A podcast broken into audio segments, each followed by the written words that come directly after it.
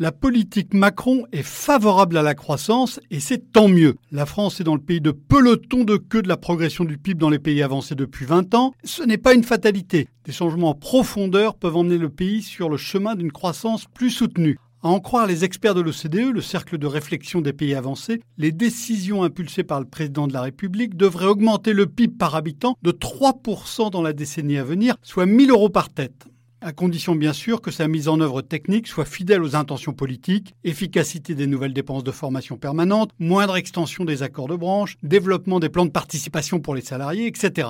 Il serait même possible de gagner 2% de plus en menant des réformes complémentaires, amélioration du dialogue social, baisse des impôts sur la production, décalage de l'âge de la retraite.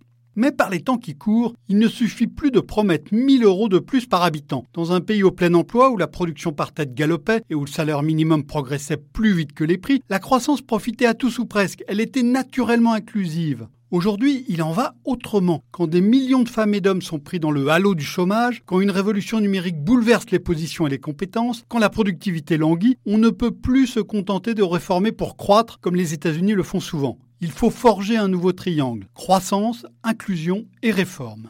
Les gouvernants et les experts rentrent peu à peu dans cette nouvelle logique. Dans leur diagnostic sur la France, les économistes de l'OCDE ne se contentent pas de calculer les milliards espérés des réformes en cours, ils cherchent aussi à en évaluer leur répartition. Les revenus moyens profiteraient ainsi le plus des réformes Macron, mais les revenus inférieurs en bénéficieraient davantage que les revenus supérieurs. De plus en plus, les programmes des candidats à une élection ou les grands projets de réforme ne devront plus seulement être évalués selon leur impact global sur la production ou le bien-être, mais aussi en fonction de leur impact différencié, selon le revenu, le lieu de vie, le secteur d'activité. Les chiffres seront contestés comme le sont déjà ceux de l'OCDE, et c'est normal. Mais au XXIe siècle, dans des sociétés de plus en plus morcelées, qui ressemblent de plus en plus à une ribambelle d'archipels, pour reprendre le terme employé par le sondeur Jérôme Fourquet, on ne peut plus décider seulement avec des moyennes.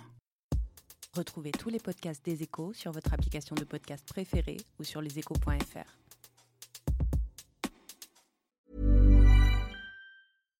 Hi, I'm Daniel, founder of Pretty Litter. Cats and cat owners deserve better than any old-fashioned litter. That's why I teamed up with scientists and veterinarians to create Pretty Litter. Its innovative crystal formula has superior odor control and weighs up to 80% less than clay litter.